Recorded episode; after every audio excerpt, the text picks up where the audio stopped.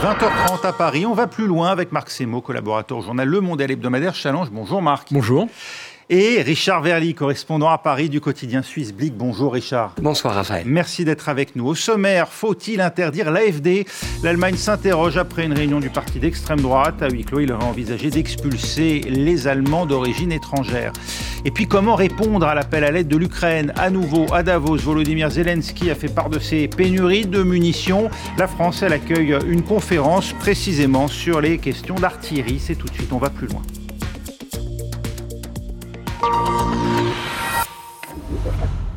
Quel est donc ce mal qui est en train de gagner l'Allemagne? Voilà, huit jours, le journal d'investigation corrective révélait qu'une réunion se serait tenue dans le plus grand secret à Potsdam en novembre dernier entre des militants de groupuscules d'extrême droite, des dirigeants de l'alternative pour l'Allemagne, l'AFD, et même certains membres les plus radicaux de la CDU, l'Union chrétienne démocrate.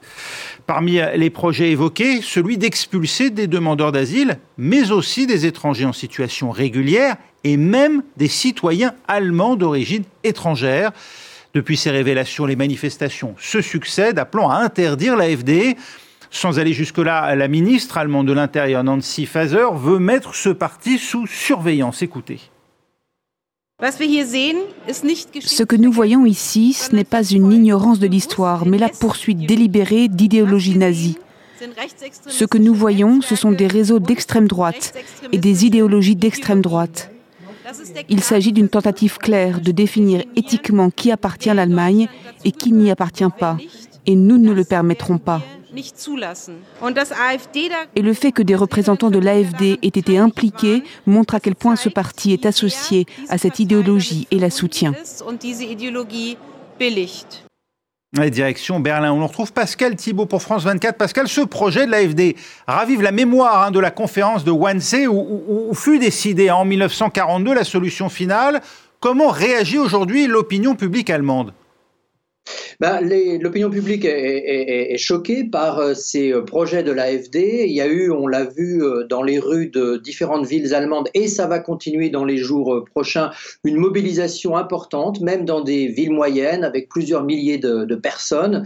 donc on a eu aussi des réactions au-delà des responsables politiques. On vient d'entendre la ministre de l'Intérieur, mais le chancelier Olaf Scholz s'est également exprimé. Il a participé, on le voit actuellement, à une manifestation dimanche dernier à Potsdam, là où a eu la réunion secrète et là où vit euh, Olaf Scholz, c'est sa circonscription. L'AFD, euh, qui est déjà sous surveillance dans plusieurs Länder.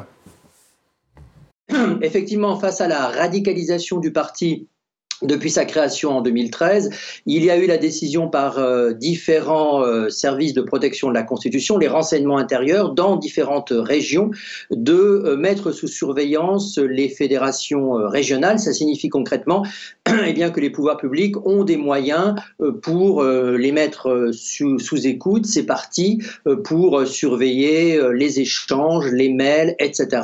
Et pour réunir, dans le meilleur des cas, si c'est nécessaire, pour suffisamment d'informations, d'éléments qui pourraient, euh, qui pourraient permettre, c'est de ce dont on parle actuellement, une procédure visant à demander l'interdiction de l'alternative pour l'Allemagne. Merci. Vous restez avec nous, euh, euh, Pascal Thibault. Marc Semo, déjà en 2017, la Cour constitutionnelle fédérale avait eu à, à statuer sur l'interdiction d'un parti d'extrême droite néo-nazi, le NPD. À l'époque, elle avait finalement décliné. Elle avait décliné, alors c'est un des problèmes justement de cette procédure, mais là il y a un effet de sens qui est très fort. Bon, d'abord le lieu, à Potsdam, quelques kilomètres de Wannsee justement, où avait été euh, lancée la solution finale. Donc déjà le lieu est lourd. Le pilier de cette réunion, c'est aussi un Autrichien, comme l'était Hitler, un certain Martin Zellner, qui est un militant identitaire extrêmement radical, néo-nazi, qui euh, travaillait sur ces idées de grand remplacement, qui était d'ailleurs euh, en liaison avec le terroriste qui a tué à Christchurch en Nouvelle-Zélande, justement se référant au, grand remplacement. Et surtout, il y a le programme, parce que à cette réunion, donc ils ont évoqué ça, ils ont évoqué effectivement l'expulsion des demandeurs d'asile, des étrangers, mais aussi de citoyens allemands, pour peu ce sont les mots employés euh, à la Réunion, qu'ils ne soient pas suffisamment assimilés. Et même, il disait, on va leur rendre la vie impossible, les restaurants étrangers, on, va leur multiplier les obstacles et les ennuis bureaucratiques. Il y avait une stratégie délibérée de faire partir, et ils, veulent, ils voulaient faire partir jusqu'à 2 millions de personnes, euh, ce qui est quand même euh, extrêmement lourd. Alors, c'est d'autant plus préoccupant que jusqu'ici, alors on verra ce qui se passe après ça, mais jusqu'ici la FD était plutôt, avait plutôt le vent en poupe dans les sondages, crédité de 23% des intentions de vote au niveau national, ce qui est énorme, le deuxième parti.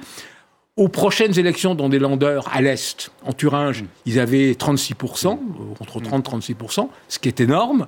Et en plus, je finirai là-dessus, c'est la partie la plus radicale de la FD, avec Bjorn Höpke, Höpke qui est la plus, euh, qui se développe le, plus vite et qui marche le mieux électoralement. Donc tout ça mis ensemble fait quand même quelque chose de très très très lourd. Richard Verly, en, 2017, la Cour constitutionnelle avait décliné parce qu'elle avait face à elle un, petit parti quasi groupusculaire, le, NPD, et, c'est justement au motif hein, que ce parti elle l'avait dit d'ailleurs, hein, ce n'est pas qu'il n'est pas dangereux, c'est qu'il ne pèse pas suffisamment pour qu'il soit nécessaire de l'interdire. Or aujourd'hui, avec l'AFD, on est face à un parti qui pèse plus de 20% des suffrages des Allemands au plan national. De quoi justifier cette fois l'interdiction ou bien au contraire la rendre impossible d'après vous? C'est le droit qui parlera et la Cour constitutionnelle allemande, dans le passé, a montré qu'elle pouvait être très ferme sur certains sujets. Donc je pense que les juges constitutionnels, s'ils estiment que la limite a été franchie, ils procéderont éventuellement à une interdiction de l'AFD. Même en privant de voix, au sens euh, de parole, 20% euh, de l'électorat allemand. La difficulté, elle est là. non, mais la difficulté, elle est là. C'est-à-dire que si l'AFD devait être interdite, et on n'en est pas là, mhm. de toute manière, le problème, c'est pardonnez-moi, c'est pourquoi on en est arrivé là et avec quelle vitesse Moi, j'ai quand même l'impression, quand on regarde l'Allemagne de l'extérieur, vous savez qu'en Suisse, on a une partie de la Suisse alémanique qui regarde l'Allemagne de très près, on a l'impression que l'Allemagne est en train de déraper complètement. Il y a quelque chose qui se passe en ce moment en Allemagne, parce que vous avez l'organisation AFD dont on n'a pas dit, mais qui est extrêmement le maillage de l'AFD sur le territoire, c'est extrêmement étendu. Ils sont devenus beaucoup mieux organisés. Euh, ils, ont maintenant la capacité de, euh, je dirais, d'avoir des racines plus étendues. Et au-delà de ça, vous avez un doute en ce moment en Allemagne.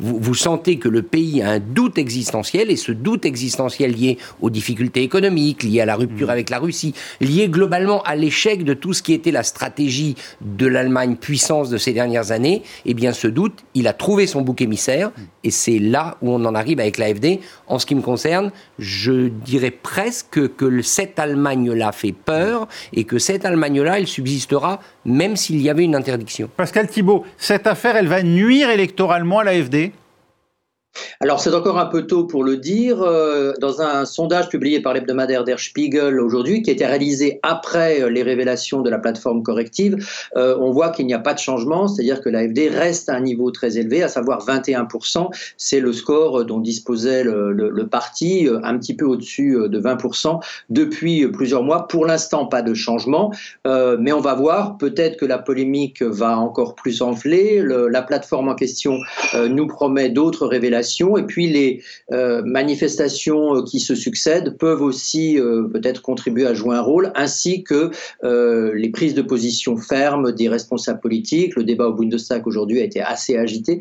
bon, on le verra bien. Effectivement, le, premier test grandeur nature sera avant les trois élections régionales de septembre, bien entendu, les élections européennes, où aujourd'hui, eh bien, l'AFD serait le, deuxième parti, le parti qui enverrait le deuxième plus grand groupe de députés euh, allemands au Parlement européen. Merci euh, Pascal Thibault. Euh, Marc Semo, vous vouliez ajouter? Oui, c'est une lame de fond, parce qu'il y a eu un sondage qui vient d'être publié de the European Council for Foreign Relations sur les, les, préoccupations des Européens, de, tous les pays avant les élections.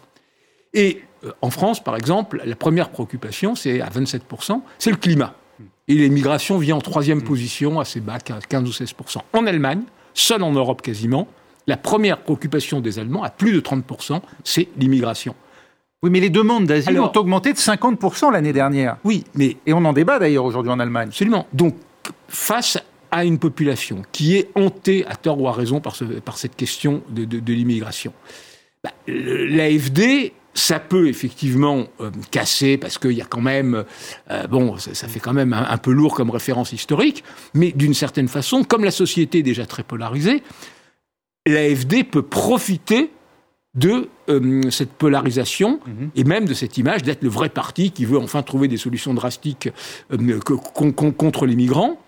Et euh, jusqu'ici, la radicalisation lui a servi, parce que ce qu'il faut voir, c'est qu'à la différence du Rassemblement national qui mise sa progression politique sur, une normalisation, l'AFD, c'est exactement le contraire. C'était un parti qui est né sur des bases eurosceptiques à la droite de la CDU, euh, bon, qui était un parti de, un peu droite dure. Un peu UKIP. Voilà, un peu UKIP pour, faire simple, et qui depuis n'a cessé de se radicaliser vers l'extrême droite. Et c'est donc ça qui est très préoccupant, parce qu'on peut au contraire imaginer que dans ce climat d'une Allemagne polarisée, d'une Allemagne qui doute d'elle-même, comme le disait très bien Richard, eh ben, euh, l'AFD euh, prospère. Euh, bon, on ne va pas faire le point, mais quand l'envolée du parti nazi du NSP, ça a été très rapide. C'était un parti qui faisait quelques pourcents des voix et qui, en un scrutin, est devenu une, force consistante. Et n'oublions pas le changement de paradigme. Alors, Pascal Thibault est,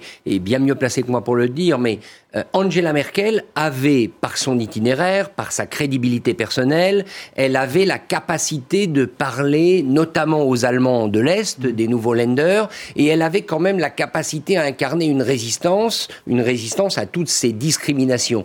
Euh, c'est beaucoup plus compliqué pour Olaf Scholz. Olaf Scholz qui est un homme de Hambourg, qui, qui n'a d'abord pas le charisme, qui n'a pas les mêmes mots, qui n'est pas capable de parler à ces Allemands-là. Et, derrière la polarisation, il y a aussi, et c'est ça qui m'inquiète, une société allemande qui devient beaucoup plus écartelée, qui devient atomisée. Et ça, c'est inquiétant parce que c'est propice à des groupes qui, aidés par les réseaux sociaux, évidemment, mais ça, c'est pas du tout spécifique à l'Allemagne, eh bien, ce genre de discrimination, ce genre de théorie, ni plus ni moins d'apartheid, disons-le, peut revenir à la surface. Sur fond de malaise social, on voit des agriculteurs défiler en ce moment en Allemagne, par exemple. Ce sont des manifestations qui euh, euh, sont d'inspiration, d'essence ou travaillées par des mouvements d'extrême droite Écoutez, moi, ce qui me, me frappe, j'étais il n'y a pas longtemps en Allemagne, c'est que les Allemands, à l'horizon de 10 ans aujourd'hui, sont incapables de dire ce que sera l'Allemagne. C'était pas du tout le cas auparavant. On a vraiment que de par le vieillissement aussi du pays. Hein. Ils, n'arrivent pas à se projeter dans l'avenir, précisément parce que tout ce qu'on a dit, parce que l'Ukraine, la relation avec la Russie, l'énergie,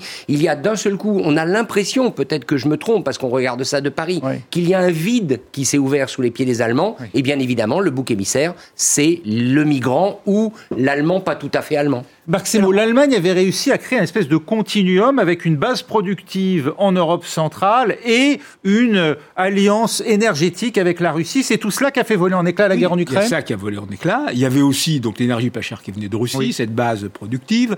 Il y avait la sécurité garantie par les Américains qui est en train de voler en éclat parce qu'il y a le risque de la, de la réélection de Trump. Et euh, les exportations... Euh, à fond vers la Chine, et là aussi, c'est en crise. Donc tous les piliers de ce modèle allemand sont pulvérisés au même moment, d'où cette inquiétude croissante de la population, d'où ces mouvements populistes. Et là-dessus aussi, c'est très inquiétant, parce que ce mouvement des agriculteurs, qui est un peu pour des questions de taxes sur le gasoil, qu'ils ont dû augmenter parce que la Cour euh, de, Karlsruhe constitutionnelle avait été extrêmement rigide. En Allemagne, il n'y a pas de déficit budgétaire. Euh, voilà. Il y a une règle d'or, oui. Règle d'or, voilà. Euh, bah, ça rappelle bon, un peu les gilets jaunes en France, mais surtout ce qui s'est passé récemment aux Pays-Bas il y, a, quelques mois.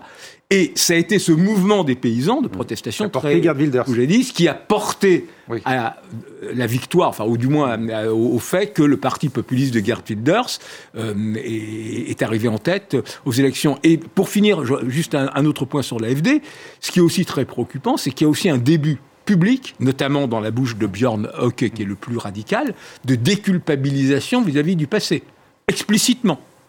C'est-à-dire, non, en Allemagne n'a pas sans arrêt à battre sa coupe, machin. Donc, euh, bon, alors, il dit pas le mot juif, mais euh, euh, il y pense fortement et tout le monde comprend. Donc, et on se revendique, folklich, authentiquement populaire. Enfin, on revient, il reprend le slogan. Décomplexé. Il reprend le slogan Tout pour l'Allemagne, qui était le slogan des SA. Enfin, donc, il y a un certain nombre de messages subliminaux qu'ils font passer qui sont quand même littéralement terrifiants. Et à cela s'ajoute donc ce, ce problème, s'il en est un d'ailleurs, c'est le sens de ma question, y a-t-il un problème migratoire aujourd'hui en Allemagne, pays euh, qui n'a pas euh, euh, de façade, en tout cas vers l'Afrique, et donc qui n'est pas comme l'Italie, l'Espagne ou la Grèce, en première ligne des arrivées des navires, ce qui n'empêche pas évidemment des arrivées peut-être par d'autres moyens? Le paradoxe, c'est que la peur du migrant en Allemagne n'est pas entretenue par des arrivées massives. Elle l'a été dans le passé, c'était 2015, mais c'est plus le cas aujourd'hui. Même si hein. les demandes d'asile ont augmenté, mais c'est vrai dans tous les pays européens, elle est entretenue par le fait que les immigrés s'intègrent et hmm. s'intègrent vite. Donc le paradoxe absolu, c'est que hmm. le système allemand, vous savez qu'ils sont très drastiques sur l'apprentissage de l'allemand, l'intégration, le conditionnement des aides sociales au travail. Hmm. La réalité, c'est que de plus en plus de migrants s'intègrent dans le tissu économique allemand à un moment donné où, en raison des difficultés économiques évoquées par Marc et dont on a parlé, les Allemands, le chômage commence à augmenter et il y a des pertes d'emplois. Donc c'est ça la difficulté, c'est que les Allemands se trouvent face à des migrants qui entre guillemets, réussissent ou en tout cas qui s'intègrent à la société, mais qui qu'ils perçoivent, en tout cas certains d'entre eux, comme un danger dans une Allemagne qui peut-être demain n'aura plus le volume d'emploi pour intégrer tout le monde. Et tout cela dans un pays, une nation vieillissante et qui voit l'arrivée de ces migrants comme une menace culturelle, une forme de grand remplacement, euh, Marc Semo?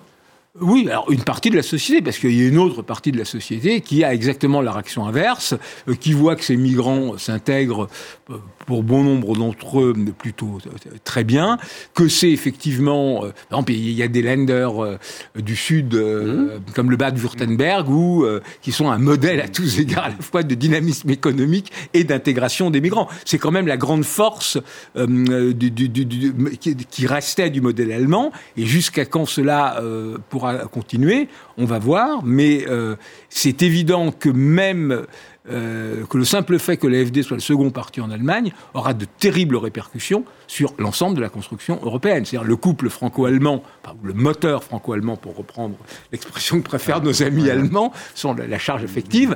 Bah, euh, avec un pays plombé, avec l'AFD, deuxième force politique, dépassant largement le SPD et les Verts, ça va pas être très facile à gouverner. On va continuer à parler un peu d'Europe, cette fois-ci euh, l'Europe de la défense. Près de 90 000 soldats vont participer à partir de la semaine prochaine à l'exercice militaire le plus important, organisé non pas par l'Europe de la défense, elle n'existe pas, hein, mais par l'OTAN, euh, le plus important en tout cas depuis la guerre froide, des manœuvres qui vont durer plusieurs mois, de l'Atlantique au flanc Est.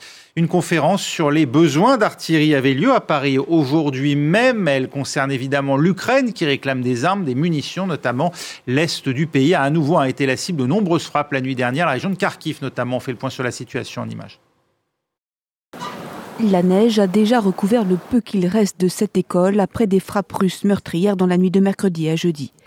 Cette école a été l'une des cibles de la trentaine de drones russes qui a frappé la ville de Chouïv dans la région de Kharkiv. Il y a eu deux impacts sur des infrastructures civiles, une école située à Chouiv. Je tiens à souligner qu'il n'y avait aucune installation militaire dans cette zone. C'était des installations purement civiles. Plusieurs missiles ont également frappé la ville de Kharkiv, à 40 km de là. La défense antiaérienne ukrainienne a pu intercepter plus d'une vingtaine de ces drones mais les munitions de l'armée de Kiev se raréfient. Un sujet à l'agenda de la conférence qui s'est tenue jeudi matin à Paris et au cœur des demandes du ministre de la Défense ukrainien. Son homologue français a annoncé que la livraison promise d'une quarantaine de missiles de croisière Scalp et d'une centaine de bombes débutera prochainement et que la France allait produire cette année 78 canons César pour l'armée ukrainienne. D'une logique de cession au fond, qui a prévalu depuis le début euh, de cette guerre, cession depuis les stocks de nos armées. Il nous faut basculer à une logique de production qui permette de directement connecter les industries de défense euh, nord-américaines, européennes, l'ensemble de nos alliés, euh, à l'armée ukrainienne et au ministère de la Défense ukrainien. Près de deux ans après l'invasion russe de l'Ukraine, le front est quasiment gelé depuis plusieurs mois. Mais Kiev ne cesse d'alerter ses alliés occidentaux sur ses besoins urgents en munitions, en armement et en défense antimissile. L'Ukraine multiplie ses attaques en Russie en se concentrant jusqu'à présent sur des régions frontalières, comme celle de Belgorod. Dans la nuit de mercredi à jeudi, c'est le nord de la Russie que l'Ukraine a visé en attaquant un dépôt pétrolier à l'aide de ses drones. Richard Verly, la guerre en Ukraine aura été un grand accélérateur de la défense occidentale ou au contraire un grand appauvrissement de nos stocks? Pour l'instant, les choses s'accélèrent. Hmm. Euh, dans le sens d'avancer vers ce qu'on pourrait appeler une économie de guerre qui n'en sera pas une, mais en tout cas, on est en train de repenser l'industrie de défense européenne. Thierry Breton était il y a quelques jours à Paris. Il a confirmé que la stratégie industrielle de défense européenne sera présentée le 27 février. Il a garanti que le million d'obus, vous savez, qui avait été promis à l'Ukraine, eh bien, on y arriverait au printemps, alors que pour l'instant, on n'est qu'à 300 000. Il a été très ferme là-dessus, le commissaire européen. Alors oui, ça s'accélère. Après, il y a des difficultés. Euh, la difficulté notamment, elle va être à un moment donné de savoir où on met les usines, qui produit quoi, parce que bien évidemment il y a des rivalités industrielles. Et là on voit bien la stratégie de la France qui officiellement est destinée à l'Ukraine, mais c'est aussi pour prendre de l'avance. Mm. C'est-à-dire pour dire que par exemple les canons César, l'artillerie, c'est quelque chose que la France produira. C'est une manière de marquer son territoire. Donc oui, ça avance. On nous garantit que ça va avancer maintenant vite, après des mois d'atermoiement. Euh, reste à voir ce qui va sortir des usines et reste à voir surtout si la quantité de matériel peut correspondre aux besoins ukrainiens, sachant que l'année 2024, d'après tous les experts, s'annonce difficile avec l'élection américaine et tout ce qu'on sait. une année charnière, l'Europe peut-elle prendre la relève des États-Unis euh? Pour le moment, on est très loin. Hein. Euh, parce que bon, dans le meilleur des cas, admettons que Thierry Breton tienne ses promesses, il y aura un million d'obus. Bon, la France, là, s'est engagée maintenant à produire 3000 obus par jour. Bah, c'est très bien, mais euh, par mois, je veux dire. Mhm. Mais euh, c'est ce que tirent euh, par jour les Ukrainiens, et encore en devant se restreindre énormément, les Russes tirant quatre ou cinq fois plus. Donc il y a un vrai problème industriel. Le problème, c'est que une économie de guerre, ça ne s'improvise pas. Construire les structures industrielles qui permettent de produire, ça ne s'improvise pas. Les Russes ont réussi ce virage. On ne les a pas vus ils venir. Ont Ils ont augmenté euh, euh, leur, budget. De, le budget de la défense est 40% du, du, budget maintenant. Ils ont tout misé là-dessus. Ils s'y sont préparés. Ils ont réagi très vite. Les Européens ont beaucoup parlé. On a été un peu aussi victime de l'illusion de la première année, où il y a eu à la fois des stocks qui étaient pleins, qui étaient à la fois des armes occidentales de, l'époque de la guerre froide qu'on a données aux Ukrainiens, mais surtout énormément de stocks d'armes soviétiques qui dormaient dans les arsenaux des anciens pays de l'Est devenus membres de l'OTAN et donc qui ne l'avaient que faire. Donc on a donné massivement à l'Ukraine. Ensuite, il y a eu euh, des, percées ukrainiennes, comme on l'a vu euh, autour de Kharkiv et euh, à, Kherson. Donc on était un peu dans l'euphorie. On ne s'est pas aperçu que structurellement, eh ben, aussi bien en termes de matériel, de munitions et d'hommes, bah, l'Ukraine est quand même beaucoup, beaucoup, beaucoup plus faible. Et que là, maintenant, le temps commence à jouer, si on ne réagit pas très vite, jouera de plus en plus en faveur de la Russie, dans ce qui est devenu une guerre d'attrition absolument terrible, mmh. avec énormément de pertes, énormément de consommation de matériel, énormément de consommation d'obus. Et tout ça, c'était des choses auxquelles on n'était absolument pas préparé, ni intellectuellement, ni matériellement. Richard, on doit se reprocher peut-être une imprévoyance où pouvez véritablement rien y faire. après avoir peut-être surestimé le potentiel militaire de la Russie, est-ce qu'on n'a pas, euh, euh, notamment euh, lors de la reprise de Kherson par l'armée ukrainienne, cru que l'armée russe s'effondrerait comme un château de cartes? Alors ça, que certains l'aient cru sans doute, en tout cas nous-mêmes, les médias, à un moment donné, on a beaucoup dit que euh, l'armée russe allait faire face à d'énormes problèmes et finalement on s'est aperçu qu'ils sont revenus dans une position défensive qui traditionnellement est celle qu'ils maîtrisent le mieux. Euh, sur l'industrie de défense, il y a quand même deux difficultés majeures, il faut le concéder. La première, c'est que c'est pas simple parce que les Européens sont certes ensemble, mais ils ont tous envie d'avoir leur production. Hmm. Donc si on veut transformer l'industrie de défense européenne, il va falloir que les Européens deviennent complémentaires les uns des autres et l'acceptent. Spécialisés et à dépendre donc les uns des autres. Voilà, et ça c'est pas simple, on n'en est pas encore là. Et puis ensuite vous avez des, des questions tout à fait logistiques. Euh, il faut construire des nouvelles usines. Euh, pour, notamment en France, il faut construire une nouvelle usine pour produire de la poudre. Il y a un projet du côté de Bergerac. Euh, une usine comme ça ne sort pas du sol instantanément. C'est pas un assemblage de meubles. On l'avait vu déjà avec les, on l'avait vu déjà avec les masques. Construire une usine, c'est un ah, problème. il y a les verts du coin qui commencent à dire attention, vous allez détruire euh, ce bout de forêt où il y a. vous voulez dire qu'on n'est pas, on est, on est clairement pas nous en économie de guerre, mais a-t-on, a-t-on des raisons d'être en économie de guerre? Bah Alors moi, je crois qu'il y aura une bonne raison quand même, dont on parle peu parce que c'est quelque chose qu'on n'ose pas évoquer, mais c'est que l'appareil appareil militaire ou industriel, quels que soient les pays, ça crée des emplois. Hmm. Et ça crée de l'activité économique, disons-le aussi. C'est terrible parce que tout ça finit en Ukraine avec des morts, hmm. avec des dommages et avec une tragédie. Mais au fond, euh, relancer l'industrie de défense, c'est aussi un bon moteur pour relancer l'économie. D'ailleurs, les Allemands l'ont bien compris, parce que les Allemands sont en train de réarmer, hmm. après avoir acheté sur étagère aux États-Unis beaucoup. Donc moi, je suis assez confiant dans la volonté, parce que finalement, ça profite, mais il y a cet obstacle de la coordination et de la complémentarité. Puis il y a quand même un deuxième obstacle, c'est que les matériels, à un moment donné, tout le monde n'a pas non plus besoin des mêmes matériels. Et là, euh, je dirais, stratégiquement, il va falloir à un moment donné faire les comptes. Et vous vouliez ajouter, Marc Semo oui, euh, que tout, ça, tout, ça c'est vrai, mais euh, il y a un énorme retard à, rattraper dans la conception, dans les productions et surtout dans la mentalité. Il ne faut pas oublier tout simplement que l'Ukraine est candidate à l'Union européenne, elle a vocation à entrer dans l'européenne, elle fait partie de la famille, ça veut dire que l'Europe a une frontière et pour le moment un front avec la Russie, donc il faut en tirer toutes les conséquences, surtout si les Américains lèvent le pied avec Trump ou ou simili. Et donc voilà, c'est à nous de, devoir faire le job. Et pour le moment, on en est très très loin. Juste un dernier mot. Les Ukrainiens nous ont offert du temps par le sacrifice de leurs soldats. Qu'est-ce qu'on en fait? Merci Marc Semo, merci également Richard Verly. On va plus loin, c'est terminé. Prochain journal dans 4 minutes.